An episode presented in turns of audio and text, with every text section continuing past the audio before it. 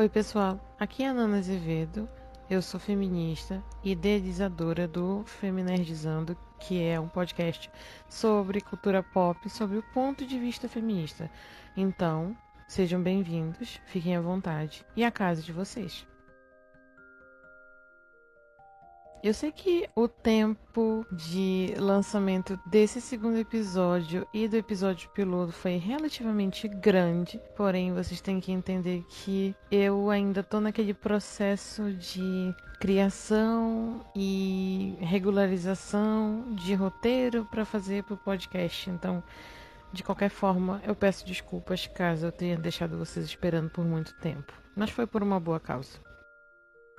O tema que eu quero abordar nesse episódio de hoje é sobre a pressão estética que os idols do K-pop têm que enfrentar.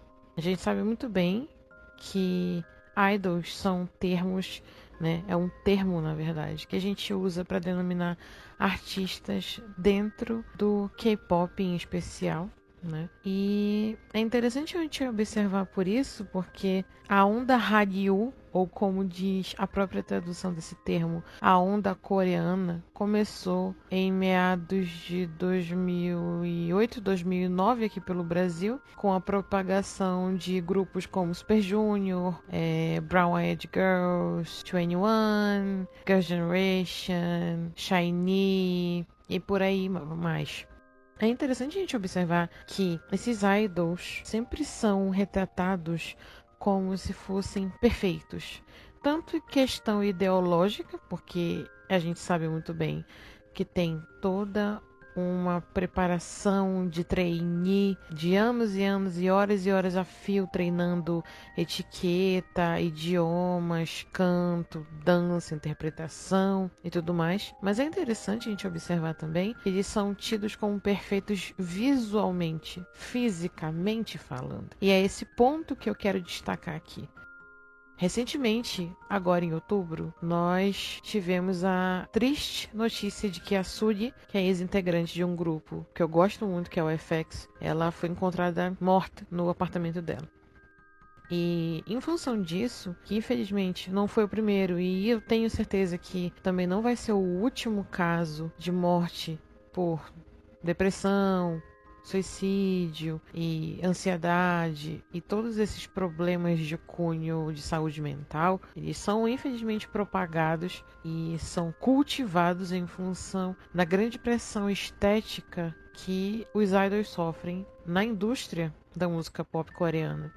Eu vou confessar para vocês que quando eu comecei a pesquisar material para fazer o roteiro desse episódio em questão, eu só ia tratar de dois pontos com mais afinco que no caso é o caso da Park Boom, que era integrante do meu grupo de K-pop preferido, que é o 21, e o caso das meninas do Brown Eyed Girls também, que é um quarteto feminino coreano de música pop, que ambos os exemplos passaram por drásticas cirurgias plásticas para mudar assim a sua aparência e fazer sucesso entre muitas aspas com o público por pressão da própria gravadora.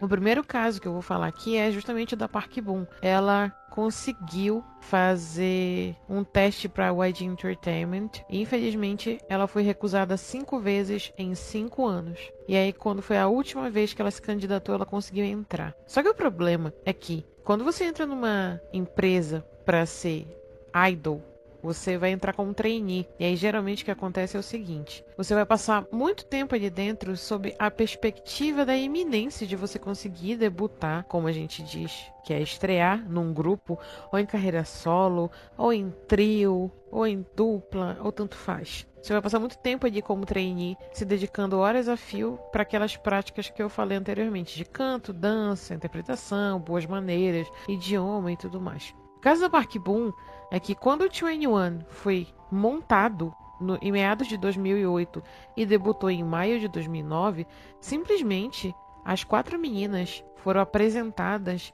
para cláusulas muito esdrúxulas de contrato, que é a YG Entertainment, que para quem não sabe é uma das grandes empresas que agencia idols na Coreia do Sul. Eles simplesmente criaram um contrato muito absurdo que simplesmente apontava que elas eram obrigadas a passar por algum procedimento cirúrgico em função de melhorar, entre muitas aspas novamente, a aparência delas. Das quatro integrantes, que no caso é a Ciel, a Dara, a Boom e a Mindy, infelizmente a que cedeu mais para esse tipo de pressão estética por parte da própria empresa foi a Boom. Então, desde a estreia da Park Boom no 21 em 2009, toda vez que tinha um single novo, um clipe novo, um show novo, uma programação nova que envolvia o 21, um episódio novo do 21 TV, que era praticamente o reality show delas no YouTube, a Boom tava com uma cara diferente tinha feito algum procedimento. Quanto mais o padrão coreano te mostra que você deve ser bonitinho, fofinho, com uma jovialidade em dia, melhor para você. E aí você chama mais atenção do público e as vendas aumentam. Então, infelizmente, a Park Boom cedeu esse tipo de pressão. Tanto é que de 2008, 2009 até agora, se você for pegar uma foto da Boom nessa época, no início, de 2008 2009, que foi o pré-debut e o debut do 21, e você for pegar uma foto dela hoje em dia, você vai ver que praticamente não é a mesma pessoa. É irreconhecível. Outro integrante também do 21 que passou por cirurgia e que acabou pegando um susto em função de uma condição de saúde para fazer essa cirurgia foi a Mindy, que era considerada a maquinê, que no caso é a novinha, né, a integrante mais nova, a integrante caçula do grupo e dançarina também do 21. Ela passou por uma crise séria de rinite Chegou no hospital e o médico simplesmente disse: então, você vai ter que entrar na faca, porque as chances de você melhorar dessa sua rinite são mínimas, só com tratamento de é, remédio e tudo mais. E aí ela ficou: oi? Quer dizer então que eu vou ter que fazer uma cirurgia para melhorar da minha condição de saúde? É isso mesmo? E aí não teve outro jeito, ela entrou na faca mesmo. Fez rinoplastia, e tanto é que o mesmo caso da Boom. Você pega uma foto da Mindy no início do 21 e uma atualmente e a condição, né, física do nariz dela mudou drasticamente. Apenas das quatro, duas integrantes aparentemente não passaram por cirurgia plástica. No caso, a Ciel, que era líder, rapper e vocalista principal, que ela se recusou abertamente a fazer cirurgia tanto no pré-debut quanto no debut e no período de ascensão e, por que não, reconhecimento do 21, ela se recusou a fazer cirurgia durante todo esse tempo e ainda assim continua se recusando a fazer esse tipo de procedimento, porque ela mesma defende que ela quer ser conhecida pelo talento dela e não só pela aparência. E se for pela aparência, ela tem que se aceitar do jeito que ela é. A Sandara Park também usa e prega do mesmo discurso. Como eu falei anteriormente, é uma situação muito complicada porque a indústria do K-pop ela prega cada vez mais que os idols têm que ser perfeitos. Dentre as muitas cláusulas e condições dentro de contratos desses idols, a gente vê questões ali sub, subhumanas, praticamente, às quais eles são expostos. Ainda continuando sobre o 21, em 2011 ou 2012, elas deram uma entrevista alegando de que uma das cláusulas delas do contrato com a YG era que elas tinham que se manter virgens até os 29 anos. Pelo amor de Deus, gente, é, é ridículo. Isso é uma situação muito ridícula. É sabido também de todo mundo, especialmente desses últimos dois anos que o BTS tem feito um boom na, no cenário musical mundial, especialmente nos Estados Unidos, de que toda vez que algum repórter vai perguntar para eles: vem cá, Fulano, chega aqui, Rap Monster, fala aqui pra gente que história é essa que tu não pode namorar por contrato. E aí é exigida aquela situação assim, né? É criada aquela situação desconfortável onde eles têm que explicar que o BTS e tantos outros grupos, os idols desses grupos, eles têm dona ou donas que são as fãs. Então o relacionamento deles são com as fãs. Mas isso é caso para um outro dia eu falar sobre a questão trabalhista, escravagista de vários e vários e vários contratos de idols no K-pop. Outros idols pesquisando no meio dessa história, eu acabei pesquisando e descobrindo que outros idols também passaram por cirurgia plástica. No caso, uma das integrantes favoritas, minhas no caso, do Girl Generation, que também é conhecido como SNSD, que é a Jessica. Ela passou por cirurgia, ela fez rinoplastia descaradamente, eu tava vendo um dia desses. É uma comparação entre antes do debut do Girl Generation e depois. E ela fez uma pequena harmonização de maxilar e queixo. E sim, existe esse tipo de cirurgia e eu fiquei abismada de descobrir isso. Ainda continuando falando sobre cirurgia plástica, antes de pular para o outro tópico, que é sobre gordofobia e questão corporal mesmo. Um outro grupo que eu fiquei sabendo dessa história de passar por cirurgia plástica e mudar drasticamente o rosto para que assim ganhasse reconhecimento do público é as meninas do Brown Eyed Girls. São quatro meninas, que no caso é a Gain, a Jea, a Miriam, que é a rapper, e a Narsha. Das quatro meninas, duas fizeram cirurgia, que no caso foi a Gain e a Narsha. E é interessante porque a própria gravadora, a própria empresa que criou e agenciou o Brown Eyed Girls, disse que o resultado do fracasso do início da carreira delas, que começou em 2006, foi em função da aparência delas, que elas não eram bonitas o suficiente, que elas não eram quentes o suficiente, não eram sexys suficiente. E aí elas tiveram que passar por esse procedimento cirúrgico. Veja bem, eu não estou colocando aqui uma questão de que eu sou contra a cirurgia plástica e a favor 100% da beleza natural. Eu acho que todo mundo deve fazer o que bem entende do seu corpo. O problema é que existe uma linha tênue entre se agradar da sua nova forma e você simplesmente se transformar numa borracha ambulante. Coitada, a, dona, a Donatella Versace que eu diga, né? Aquela mulher tá irreconhecível. De 90 para cá, aquela mulher não dá para reconhecer. Do tanto de procedimento cirúrgico que ela fez justamente buscando a desgraçada da jovialidade eterna que a gente sabe muito bem que não existe. Eu mesmo posso falar por mim. Desde os 10, 11 anos que eu tenho seios grandes, muito grandes mesmo eu escuto das pessoas me perguntando: Tu não tem vontade de fazer diminuição de mama? E aí eu ficava: Tenho, mas aí eu tenho medo do procedimento cirúrgico depois. O pós-operatório é que mais me assusta. Então, assim, com o passar do tempo, eu fui aceitando de que é desse tamanho mesmo, eu não tenho nenhum problema de saúde em função disso, né? Só é difícil de achar roupa e correr, porque enfim, é uma situação tanto quanto vergonhosa. Uma mulher peituda correndo. Mas tudo bem.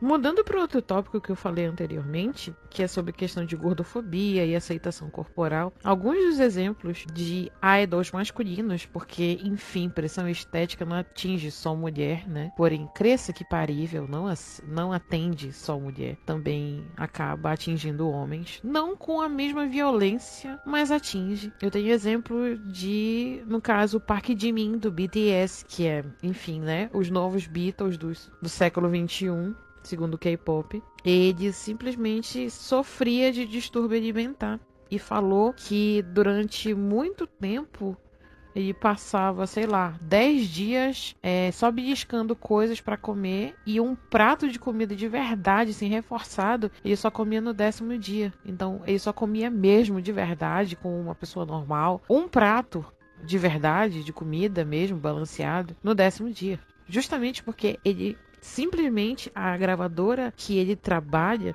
tinha que botar na cabeça dele de que ele estava gordo o suficiente, de que o corpo dele não estava agradável o suficiente. É interessante a gente abordar esse ponto em questão do Jimin sobre distúrbio alimentar, porque não só pela grandiosidade da figura dele e do grupo que ele participa no K-pop, mas usar isso como uma forma de chamar a atenção das pessoas mais novas sobre a importância de você ter uma autoestima, não digo nem inabalável, mas segura, sadia com relação ao seu corpo. Porque distúrbio alimentar não é uma brincadeira. Lembrando bem que os próprios fãs de K-pop, sejam ocidentais ou não, eles tendem a culpabilizar, a crucificar muito ferrenhamente esses idols que estão ficando gordos, que não estão dentro do padrão de corpo segundo o padrão de beleza coreano. Outro exemplo também com relação à gordofobia foi em 2017, 2016, 2017, que a CL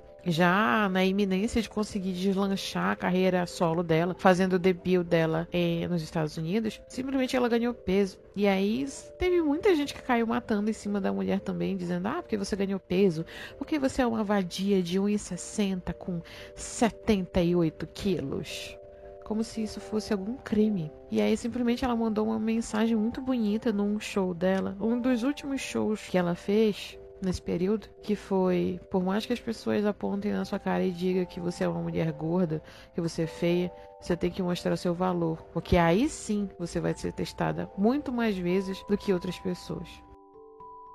Outro exemplo também sobre gordofobia e rejeição por conta do corpo gordo foi o caso do TLP, que era do Big Bang, que sejamos francos, agora em 2019, depois daquele escândalo do Seongri, é um grupo praticamente que foi enterrado e morto, né? Mas continuando. O caso do TLP do Big Bang, ele foi recusado pela YG Entertainment porque ele era gordo demais, segundo a própria empresa. Isso no período que ele estava fazendo o teste para entrar como trainee. E aí ele teve que perder 20 quilos. 20 quilos, imagina, gente. 20 quilos, a pessoa já é magra. Ela vai ter que perder 20 quilos porque, segundo a empresa que você quer trabalhar, você é gordo demais. O cara teve que perder 20 quilos para poder ser aceito, para poder participar de um grupo naquela empresa maldita. Para quem me conhece na vida real sabe o quanto eu odeio a YG Entertainment e tantas outras empresas que agenciam idols e grupos e artistas e atores e modelos e tudo mais. Por conta não só da questão de pressão estética, mas do abuso físico sexual também, infelizmente, e psicológico que essas empresas fazem contra os próprios agenciados. É uma situação muito triste a gente saber que, infelizmente, você tendo talento para música, para arte no geral, e você querer se candidatar a trainee para um dia na iminência você conseguir o reconhecimento pelo seu talento entrando num grupo, você tem que passar por certas privações. E por favor, não achem que eu estou romantizando o sofrimento, porque eu não sou desse jeito. Mas é interessante como esse tipo de abuso psicológico para você se adequar num padrão físico é recorrente dentro do K-pop. Muito recorrente. Outro caso interessante de pressão estética, que é um dos meus preferidos, diga-se de passagem, porque essa mulher conseguiu dar a volta por cima, é o caso da Amber Gill do FX. O FX era um quinteto feminino que ele foi debutar em 2008, 2009 e era um grupo aparentemente experimental.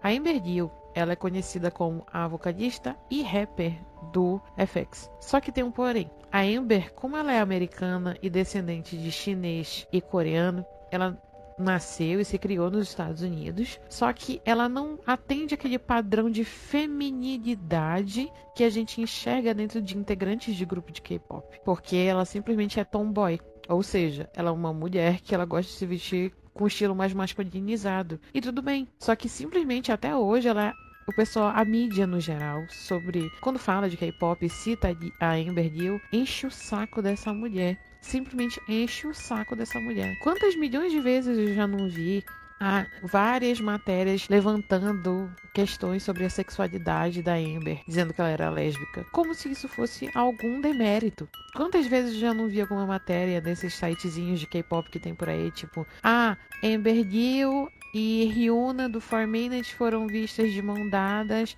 fazendo compras em shopping. Como se isso fosse algum crime, como se isso indicasse que realmente ela tivesse algum caso. O fato dela se vestir de forma não feminina não significa que deixa de ela ser mulher, de ser quem ela é. Se ela se considera uma mulher cis, e ela se identifica sendo mulher cisgênero só pelo fato dela usar uma calça mais larga, uma camisa mais larga, usar boné, cabelo curto, não quer dizer que ela não seja uma mulher.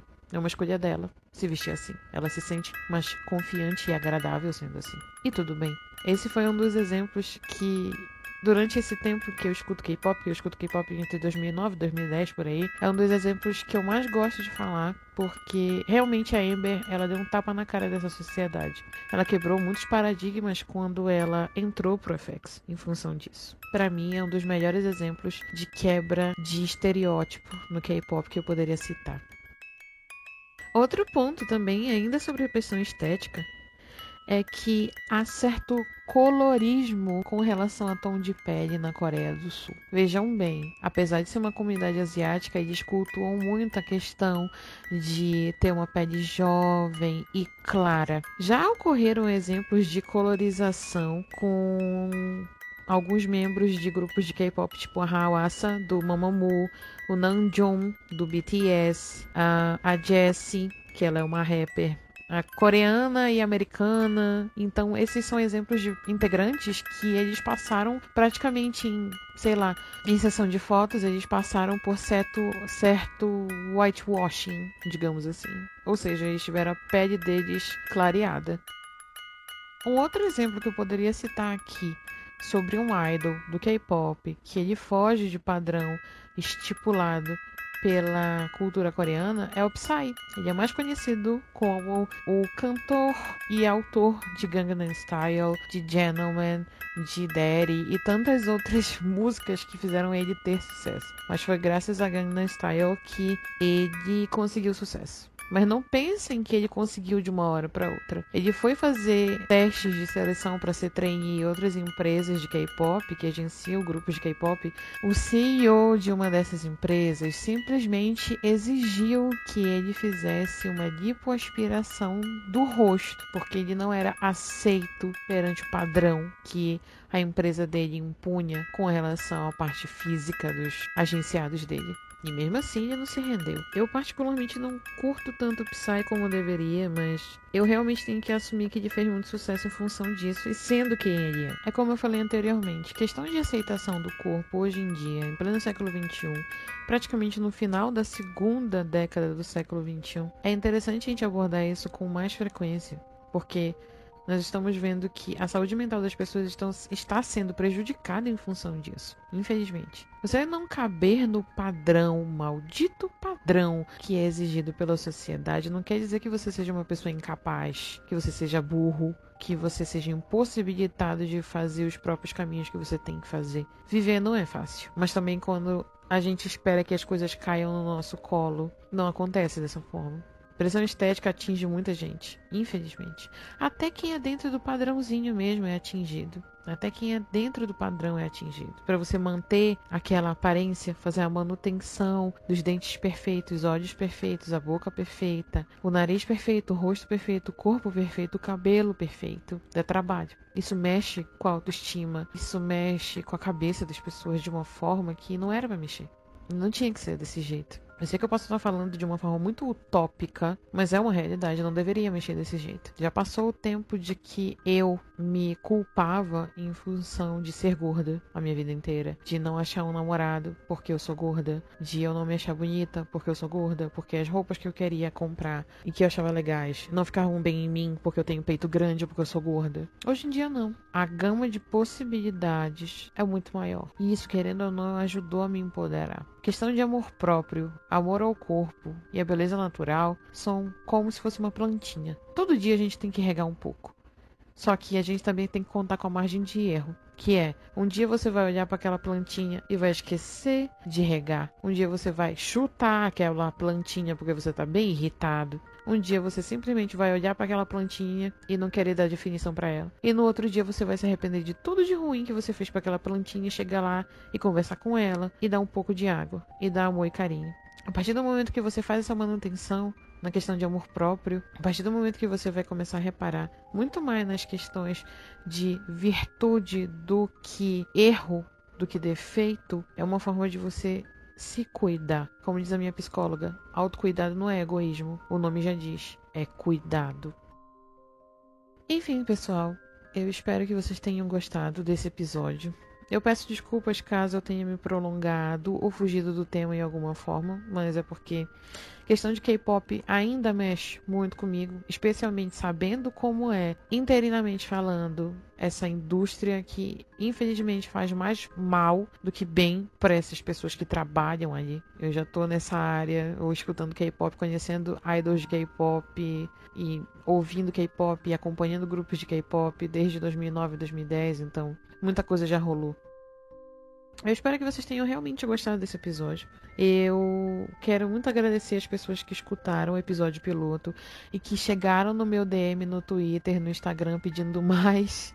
Realmente eu agradeço muito, muito a essas pessoas. Em especial o meu amigo Alan Potter, é, a minha amiga Juliana do MDM, que tem o melhor user de meu Deus naquele Twitter que é Carcaju Bumbum de Ouro. Sério, mulher, muito obrigada, não tem como te agradecer. E tantas outras pessoas que chegaram comigo e disseram: Poxa, eu gostei do teu material, gostei do teu conteúdo, continua fazendo. Continua que uma hora tu consegue chegar onde tu quer chegar. Caso vocês tenham algum interesse de mandar algum tema que se encaixe nessa proposta de análise feminista da cultura pop no geral, manda um e-mail para mim que é o feminerdizandocarol, lembrando que o Carol é com C, tá? Então é feminerdizandocarol@gmail.com ou vai nas minhas redes sociais, chega lá com arroba carol90 azevedo, tanto no Twitter quanto no Instagram. Beleza? Muito obrigada a todos vocês e até a próxima.